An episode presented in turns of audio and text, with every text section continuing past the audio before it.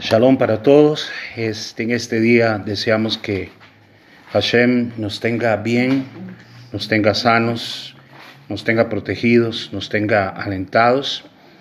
Y llegamos aquí otra vez a mi shiur para compartir un, un shiur nuevo, una enseñanza nueva que espero que nos sirva, nos aproveche y nos ayude a todos a ser fortalecidos en este tiempo y en todo tiempo en todo tiempo, porque en todo tiempo eh, somos alentados y protegidos por la providencia divina.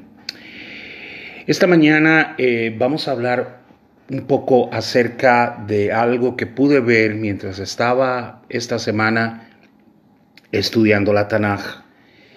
Es increíble la cantidad de, de códigos y de enseñanzas tan preciosas que se desprenden del libro Bereshit. Para mí, Bereshit es uno de los libros favoritos, es un libro que creo está tan codificado y creo que todavía no hemos podido ni siquiera alcanzar. Quisiera poder como, como eh, poder recibir más de todas las cosas que tiene que ver.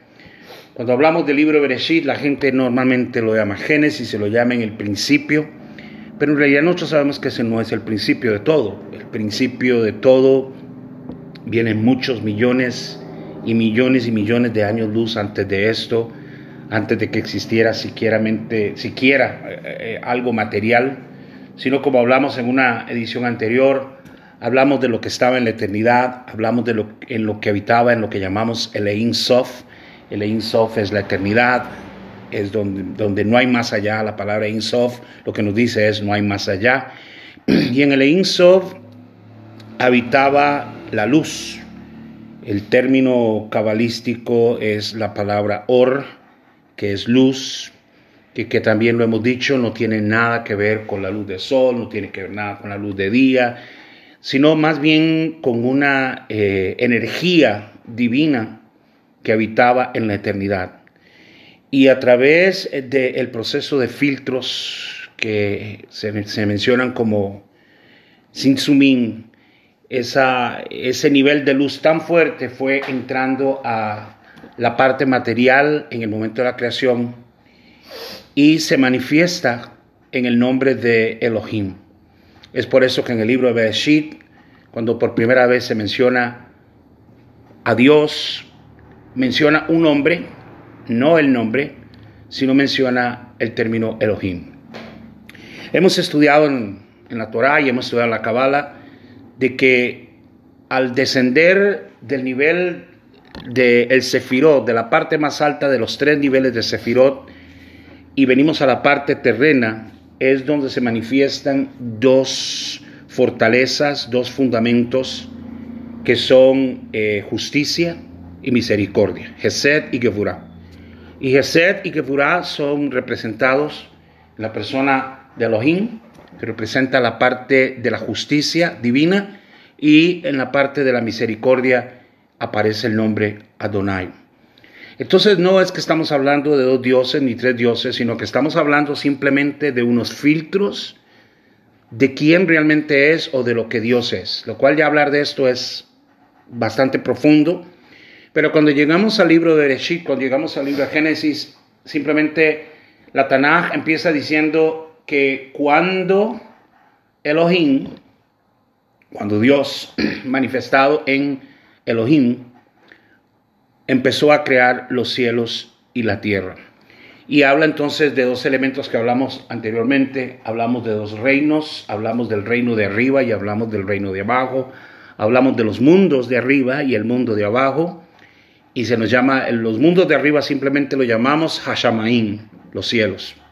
Hashamaim no es nubes, no es este, eh, simplemente elementos en las nubes, no. Hashamaim es los cielos, los reinos superiores.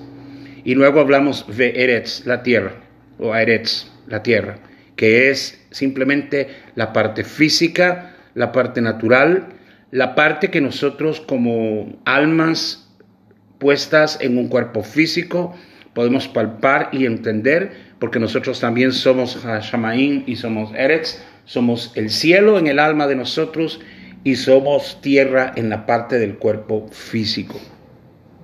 Entonces, cuando llegamos a la parte de cuando Elohim creó o hizo ver los cielos y la tierra, entendemos que no simplemente estaba hablando de creación de planetas, sino que estaba hablando de la separación de reinos espiritual y material. Y es interesante porque en la Torah la palabra distinguir, distinción, separar, la palabra que usamos cuando cerramos el Shabbat, que es Havdalah, que es la separación del Shabbat con los otros días, la separación de la, de la luz y las tinieblas que se ve en el libro Bereshit, la, la, separación que dice la Torah también que es el hombre es bienaventurado cuando el hombre puede hacer distinción entre lo que es bueno y es malo y también hace una advertencia, hay de al que a lo bueno le llama malo y al que a lo malo le llama bueno. Entonces, la palabra distinguir, la palabra separar, tiene que ver mucho con Dios y tiene que ver mucho con nosotros. ¿Qué significa distinguir? ¿Qué significa separar?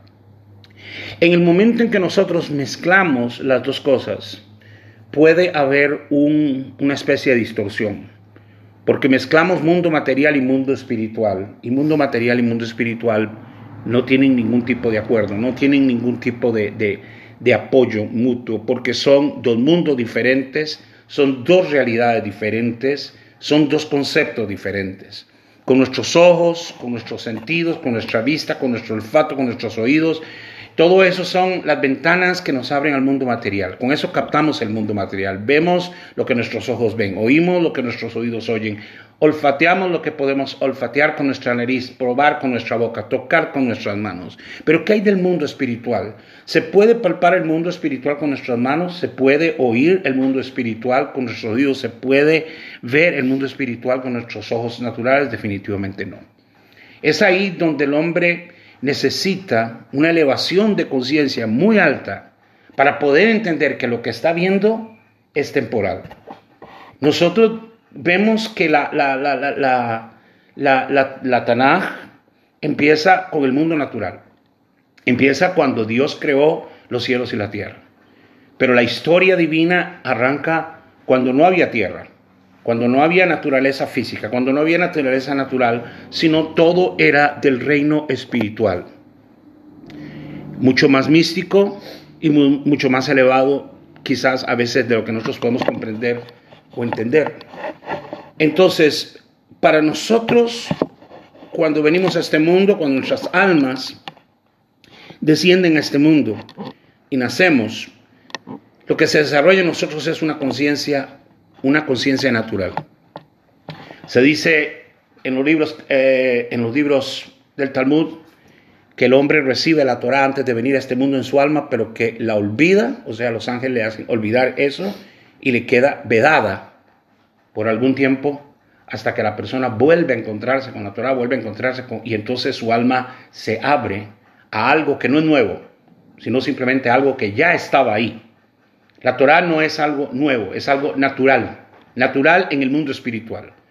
Cuando el hombre, su alma se es abierta a los conceptos divinos, a los conceptos cabalísticos, a los conceptos místicos de la Torah, automáticamente no se siente como en aquello de que estoy aprendiendo algo nuevo, sino como algo que estuvo ahí, que ha estado siempre en nuestra alma, que se nos fue enseñada aún antes de nacer y antes de venir a este mundo nosotros conocíamos todos estos conceptos de mundo espiritual y mundo y natural. Cuando hablamos de las realidades naturales y espirituales, entonces entra la capacidad de nosotros de comprender qué es natural y qué es espiritual. Y toca, como dije, la única manera en que el hombre puede llegar a hacer una separación real entre luz y tinieblas es a través de la elevación de su conciencia. Y la elevación de la conciencia del hombre no es algo que simplemente se logra de la noche a la mañana. La elevación de la conciencia viene a través del estudio de la Torah, viene a través de las meditaciones, viene a través de, que los secretos del cielo, los secretos de cabalísticos, los secretos de, los diferentes aspectos de los libros sagrados empiecen a venir a nosotros. Y muchas cosas que no las veíamos y muchas cosas que no las entendíamos empezamos a verlos. Y de un momento a otro vemos la primera letra del, del hebreo, vemos el alef. Y cuando vemos el alef vemos un montón de cosas y, así lo ocurre. Entonces, el, el, punto en el que la mayoría de la humanidad está es cuando Dios creó cielo y tierra. Y hoy vivimos en un nivel de conciencia muy bajo. El nivel de conciencia hoy es extremadamente materialístico. El hombre de hoy está llegando casi a compararse al hombre de los tiempos de Noé y a los hombres del tiempo de Sodoma y Gomorra, que ocurrieron destrucciones y, grandes destrucciones y grandes, grandes catástrofes por causa de que el hombre solo está enfocado en su mundo material. Está enfocado en los logros materiales, está enfocado en las vivencias naturales y entonces es cuando el mundo necesita sufrir una corrección y cuando el mundo sufre una corrección es cuando el hombre vuelve a elevar su conciencia a los aspectos espirituales. Y el hombre volvería a invocar el nombre de Hashem, invocaría el nombre de Dios en una manera correcta después de estas correcciones. Es por eso que estamos viviendo un tiempo de corrección, un tiempo donde nuestras almas están siendo refinadas. Esrat Hashem, quiera Hashem que a través de este tiempo nuestro nivel de conciencia se eleve más, que podamos entender más. Yo creo personalmente que estamos teniendo un despertamiento, un nivel de conciencia muy alto para hombres y mujeres que están deseando las cosas del cielo, anhelando las cosas del cielo.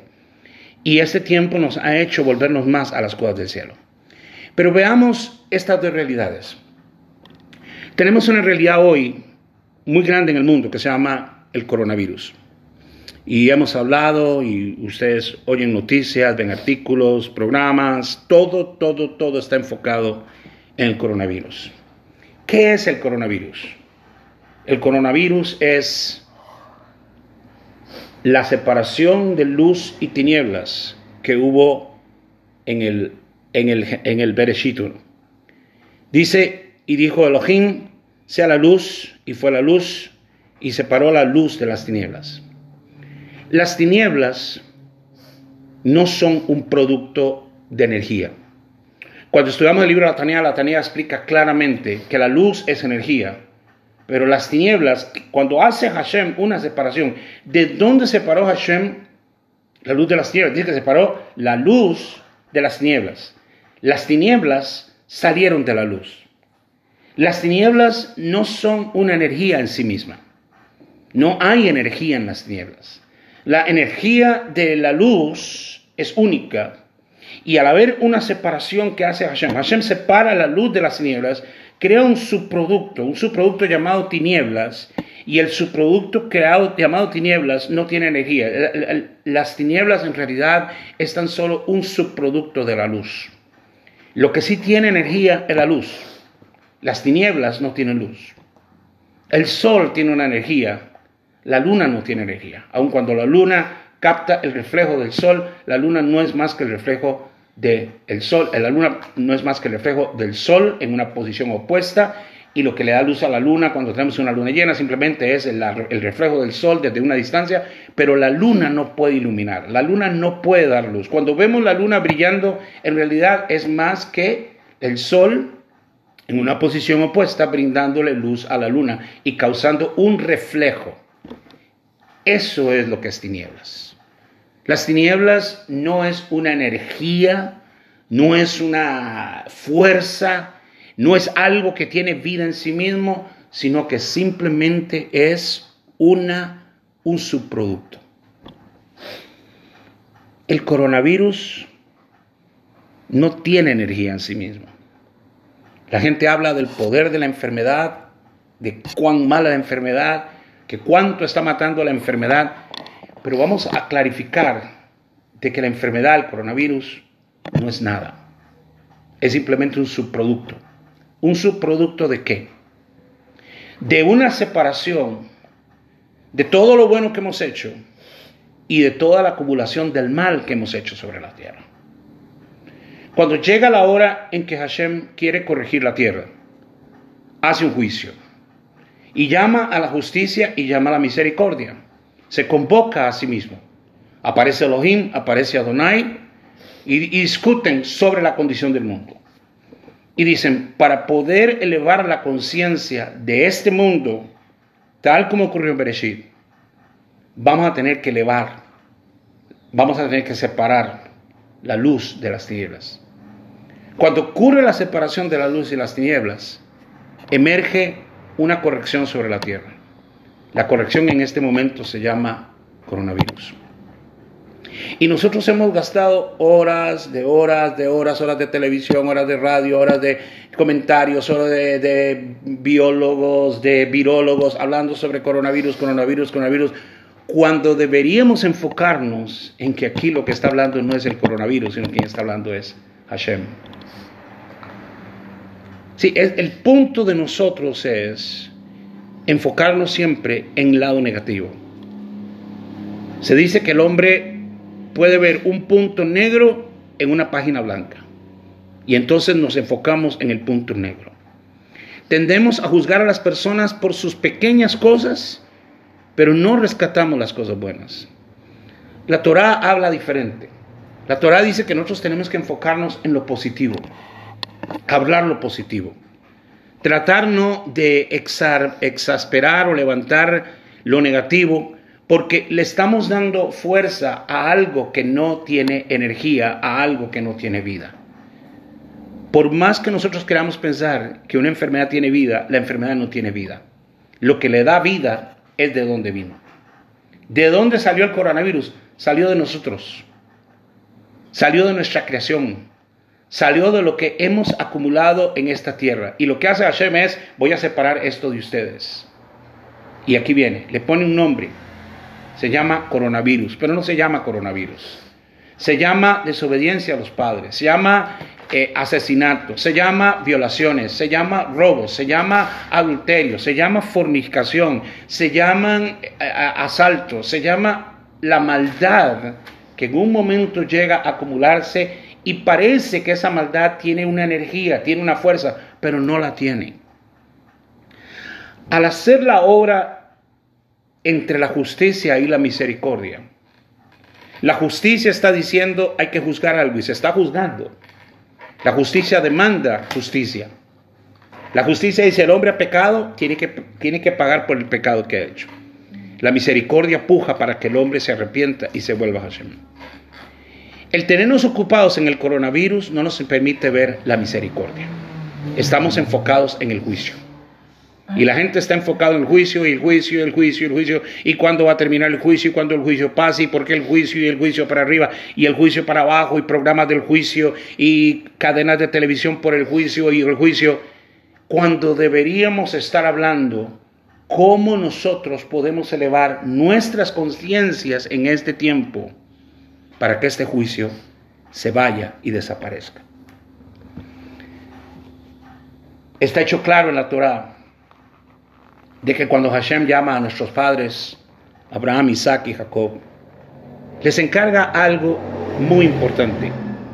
A partir, a partir del pecado de, de, Adán y de Jabá, a partir de, de su salida del Gameden y ser trasladados a una condición natural, que simplemente fue trasladarse de un lugar espiritual a un mundo espiritual, los hombres empezaron a descender en su conciencia.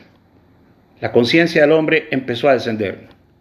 En el principio sabemos que los hombres amaban a Hashem, adoraban a Hashem, servían a Hashem, porque todavía estaba fresco. Los primeros hombres que poblaron sobre la tierra poblaron con mentes muy, con mentes muy elevadas, con conciencias muy elevadas. Había un temor a Dios. Pero conforme el hombre empezó a lograr su vida en la tierra y empezó a decir, bueno, vamos a desarrollar la tierra y vamos a, crecer aquí, vamos a crear ciudades y vamos a... Empezó a enfocarse en la parte material y no en la parte espiritual. Los hombres empezaron a decrecer en su búsqueda de Dios y ese descenso arranca desde el Gamedem y termina ¿dónde? Termina en el juicio de Noah, termina en el juicio que encontramos cuando la tierra es cubierta con aguas. Y nuevamente, después de salir de esos 40 eh, días y 40 noches de la lluvia, cuando sale Noah, el primer acto de Noah es el levantar altar Hashem, y los hombres empiezan de nuevo a querer invocar a Hashem, y empieza una elevación después del juicio. Y la elevación de Noah va empezando una curva hacia arriba, y esa curva nos lleva hasta encontrarnos con nuestro padre Abraham.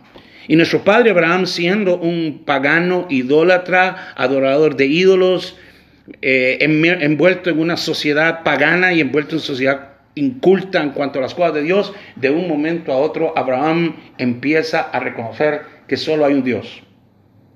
Y cuando esa puerta se abre en el corazón del hombre, ya nadie la puede cerrar. Solo hay un Dios. Y dice, mi papá tiene una tienda de, de ídolos y le quebró todos los ídolos a su papá. Y Abraham fue lanzado a un horno de fuego por su propio padre por causa de haberle destrozado todos los ídolos de la casa. Sin embargo, Hashem lo libró del fuego y en ese momento nuestro padre Abraham es elevado y es cuando empieza a cambiar la historia de la humanidad porque nace el pueblo de Israel en la persona de Abraham y luego en Abraham, Isaac, Jacob y toda la historia que tenemos. Entonces vemos que cuando la tierra se enfocó en el mal y en, en el materialismo, descendimos hasta descender a un juicio.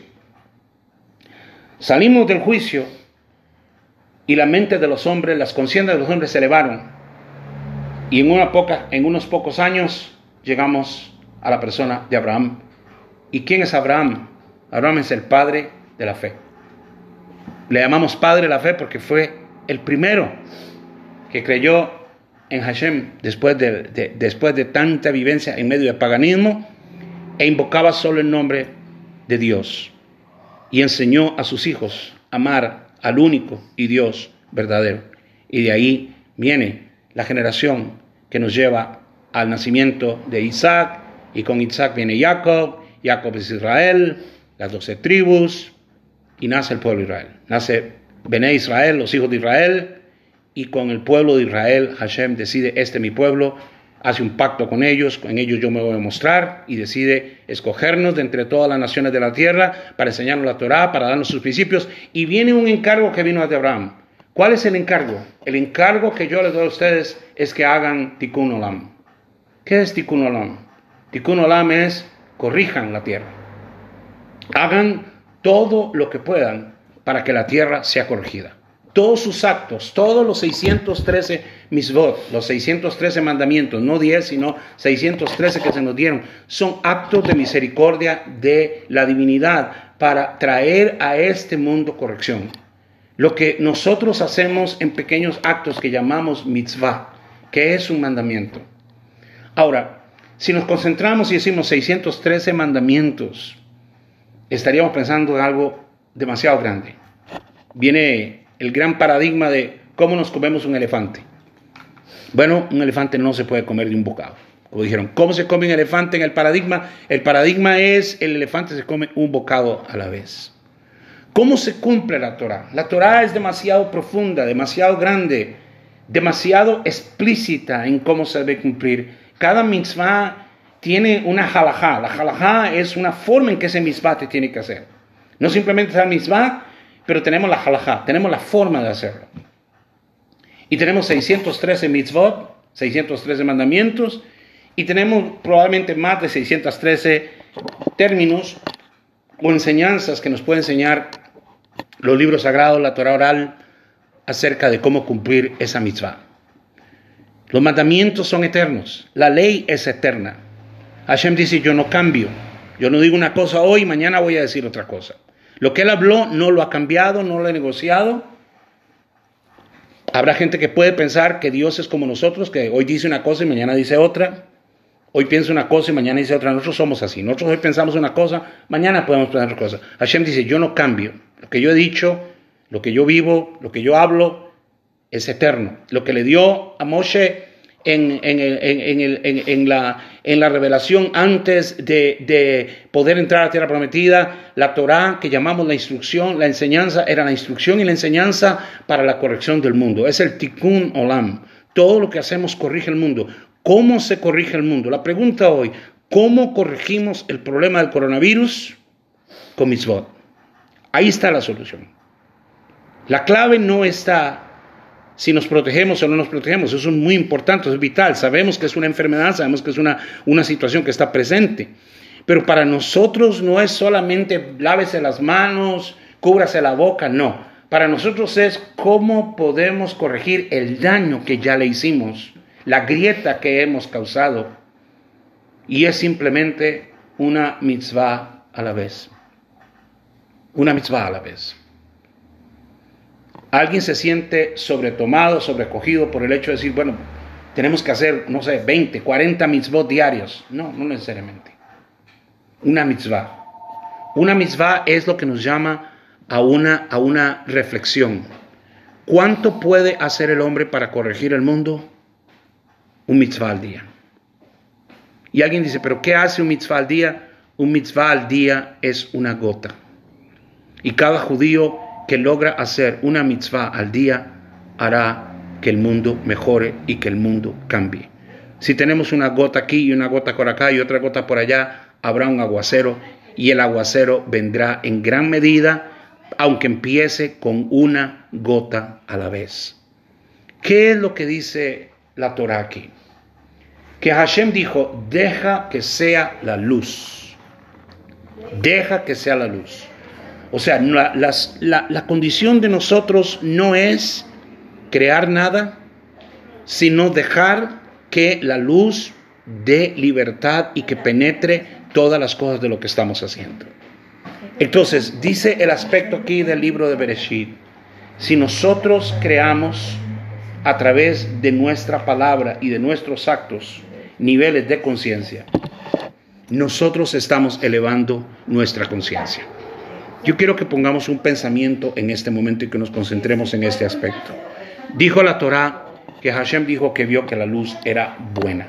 Esta luz necesariamente, aunque tiene que ver con el or eterno, quiere decir que tiene que haber separación. Nosotros podemos estar hablando lo negativo todo el día, números, estadísticas, que esta, esta, esta, esta gente murió, estos datos, pero eso no va a ayudar al mundo. Lo que va a ayudar al mundo es que nosotros como pueblo de Israel, como pueblo judío, sepamos que lo que vino es una separación de luz y tinieblas y nos pone en un punto de cómo podemos hacer tikkun olam. Decía el rabino Manis Friedman esta semana algo muy cierto. Decía, esta generación es una generación como nunca, porque estamos con un pie en el reino de Mashiach y con un pie en el exilio. Y que es cierto. Estamos a punto de ver a Mashiach venir y corregir la tierra completamente y traer el reino de Hashem, pero aún así tenemos un pie en el exilio. Y ese pie en el exilio, ese pie donde estamos hoy, ese pie donde nos sentimos atrapados, porque en este momento el, el concepto que podemos tener mentalmente es que estamos atrapados, que no podemos salir, que no podemos hacer lo que queríamos, que no podemos viajar, que no podemos, pero lo que estamos viendo aquí es que estamos atrapados, sí, pero no atrapados por el coronavirus, estamos atrapados por nuestra indecisión. El hombre debe elevar su conciencia para que la libertad sea plena aún en este tiempo. ¿Y cómo se eleva? Se eleva otra vez a través del contacto con la Torah, a través de las meditaciones, a través de la lectura de la Torah, a través incluso de libros, todo lo que eleve nuestra conciencia. Me ha encantado porque me he encontrado leyendo en estos días eh, libros que no hubiera leído en otro tiempo. Y ha sido increíble el otro día leer algo de, de cómo se llama, del, del, Quijote de la Mancha, un libro precioso, y una frase que, que rescaté de, de, de Don Quijote al decirle a, Sancho, Sancho Panza, decirle, Sancho, el desear un mundo mejor no es una, no es una idea loca, sino es justicia. Nosotros hoy no podemos pensar que queremos quedarnos en este mundo como está. Un verdadero judío no acepta el mundo de hoy y debería estar dispuesto a decir, yo no acepto, así como no acepto mi condición animal y la trato de rechazar cada vez que puedo, también no acepto la condición animalística que hay sobre el mundo. Porque la filosofía del mundo de hoy es vive, come, acuéstate a dormir, ten sexo y se acabó, como animales. Pues es lo mismo que hacen los animales. Comen, duermen, tienen sexo, el judío está elevado a una conciencia más alta. Va más allá de simplemente darle un gusto a su alma, o más bien, o un gusto más bien a su, a su naturaleza animal, Y entonces empieza a elevar su conciencia a través de que la luz empiece a venir. Y cuando Hashem dice que venga la luz y sea la luz y tenga la luz, ese es el punto de nosotros. El aspecto del coronavirus no tiene ninguna energía. La energía de nosotros está en la luz. En este momento, elevar nuestras conciencias, no tanto hablar y meditar y pensar en algo que no tiene fuerza. Es algo increíble que nosotros le damos fuerza a algo que no tiene fuerza. Porque simplemente cuando vemos la Torah vemos al Creador. ¿Quién es el Creador? ¿Quién es el Creador? El principio de todo. Hay gente que quiere ser cínica hoy en sus pensamientos al, tratar de expresar de que cuál creador. Porque están enojados o por su apatía o por su misma condición.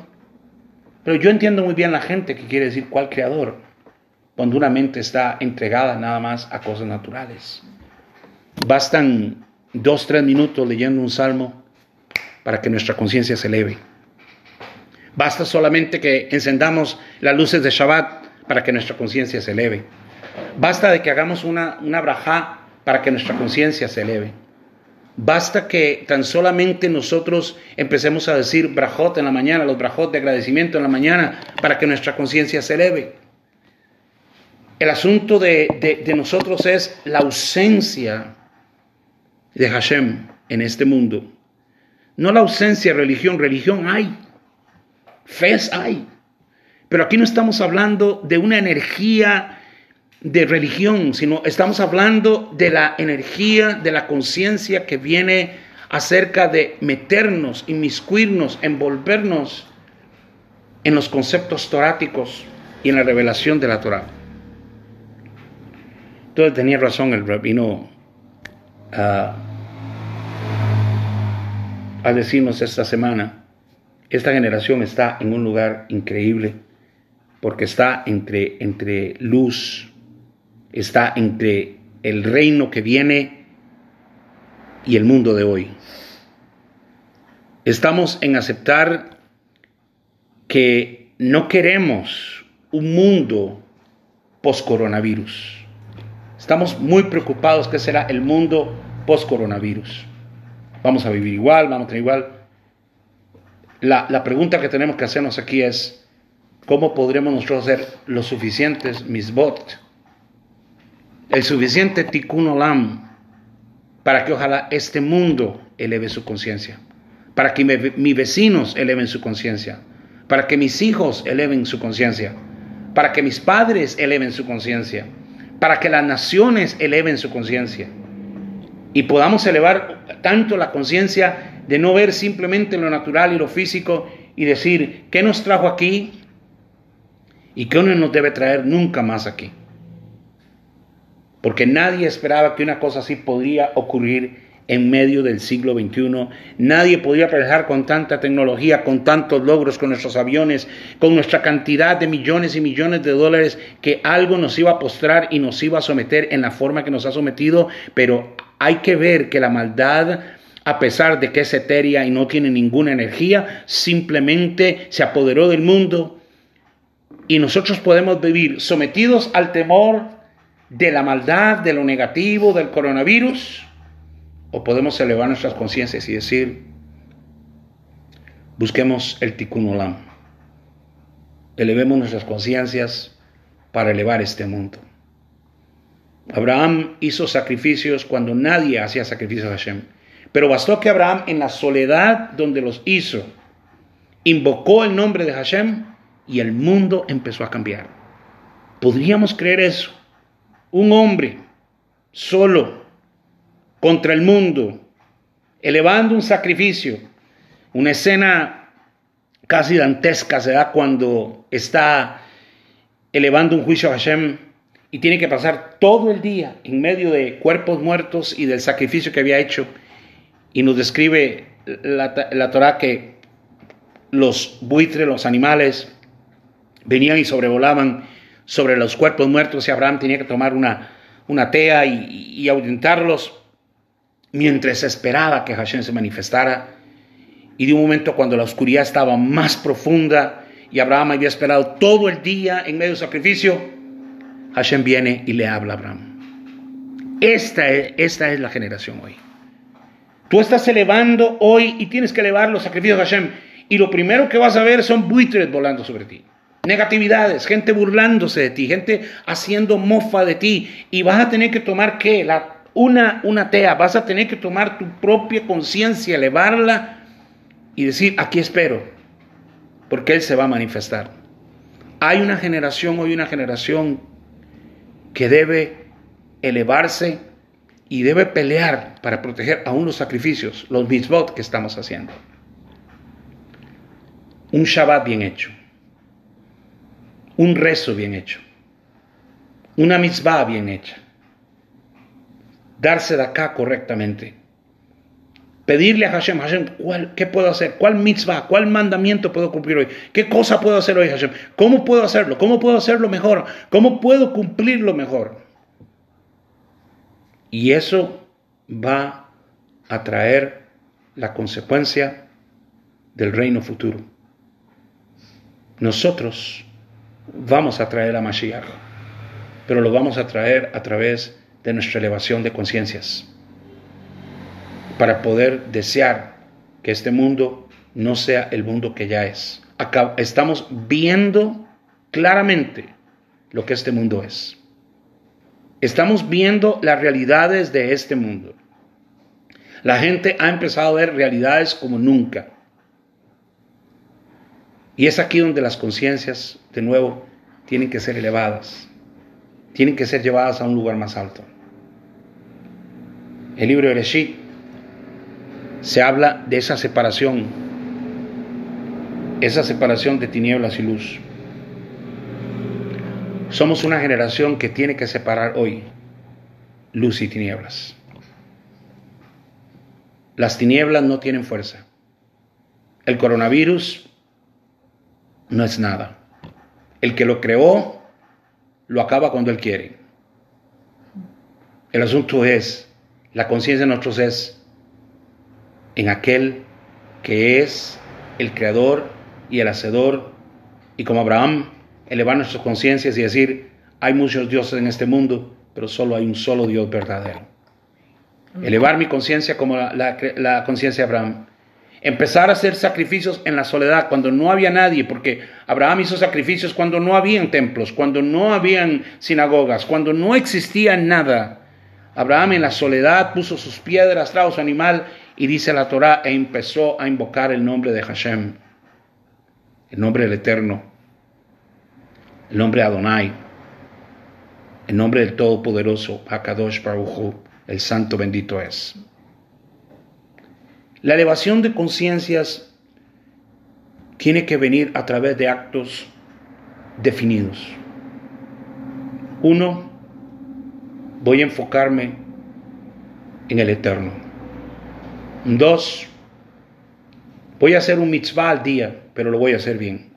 ¿Cuál mitzvah voy a hacer hoy? Voy a hacer este mitzvah, pero lo voy a hacer bien. No voy a hacer 20 a medias, no voy a hacer 30 enojado, no voy a hacer 40 peleándome con el mundo, no. Uno, voy a hacer uno y lo voy a hacer bien. La conciencia del Eterno, la conciencia en un mitzvah bien hecho.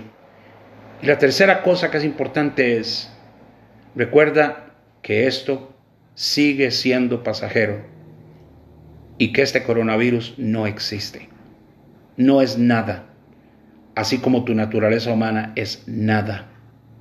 Esos buitres que vuelan sobre ti, solamente aléjalos, aléjalos con una conciencia superior. Decía que esta semana había estado leyendo eh, cosas que no había leído anteriormente. Me encontré con un poema de, un autor americano, uno quizás de los mejores poetas americanos que se llama Henry Wadsworth Longfellow y traduje un, un poema que él escribió que se llama Un Salmo de Vida. Y creo que se ajusta a lo que nosotros estamos viviendo hoy.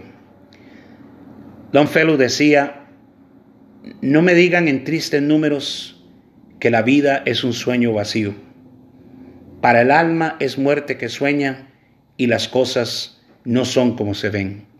La vida es real, la vida es seria, pero la tumba no es la meta. Polvo eres y al polvo volverás, no estaba hablando del alma. Ni deleite ni tristeza es nuestro final destinado. Pero actuar en cada día y encontrarnos más lejos de donde estamos hoy, que es lo que llamaríamos un mitzvah. El arte es largo y el tiempo vuela. Y nuestros corazones, aunque robusto y valiente, aún así como tambores acallados batiendo el funeral marcha hacia la tumba. En el amplio campo del mundo, en el campo de la batalla, en la batalla de la vida, no seas tonto, llevado como el ganado, sé un héroe en la lucha. No confíes en el futuro, aunque es agradable. Deja el pasado y que, y que entierre lo muerto. Actúa. Solo actúa en el tiempo presente. Y con el corazón y Dios sobre todo, las vidas de grandes hombres nos recuerdan que podemos hacer nuestras vidas sublimes y partiendo dejando atrás huellas en las arenas del tiempo. Huella que quizás otro navegará sobre la solemnidad principal. Un deprimido y quebrantado hermano viéndolo tomará un corazón de nuevo. Dejemos entonces y levantémonos, hagamos con un corazón por alguna fe, continuando, alcanzando y todavía en el oso, aprendiendo a trabajar y a esperar. Yo creo que este poema de Longfellow cabe en este tiempo. ¿Cuál es la realidad? Y por eso digo, este es, este es el punto. Es nuestro cada día, no mañana ni ayer. Simplemente, dice Longfellow en este pensamiento, haz cada día algo para encontrarte más lejos de donde estás hoy. O sea, que te separe del, hombre tuyo de ayer y que hoy seas mejor. Y sobre todo algo muy cierto que dice Longfellow, no seas tonto llevado como el ganado. No seamos personas que somos llevadas por el pensamiento de todo mundo. Levántate como un héroe en tu generación.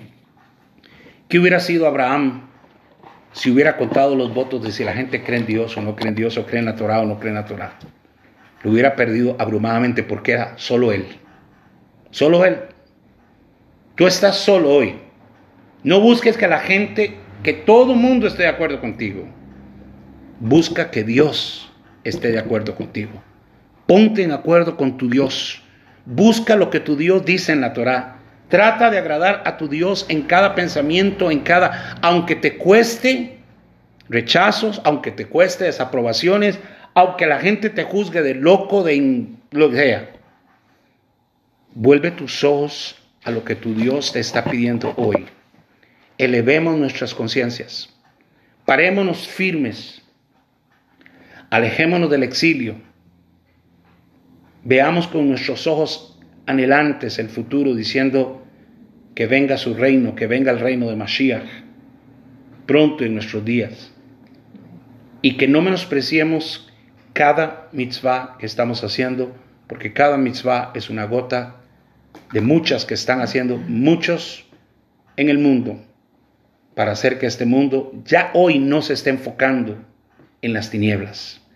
No te enfoques en el coronavirus. Enfócate en aquel que es dueño del coronavirus y de todas las cosas de este mundo. Enfócate en el soberano del mundo. Enfócate en Hakadosh Baruj el santo bendito es, que es el creador y el terminador de todas las cosas.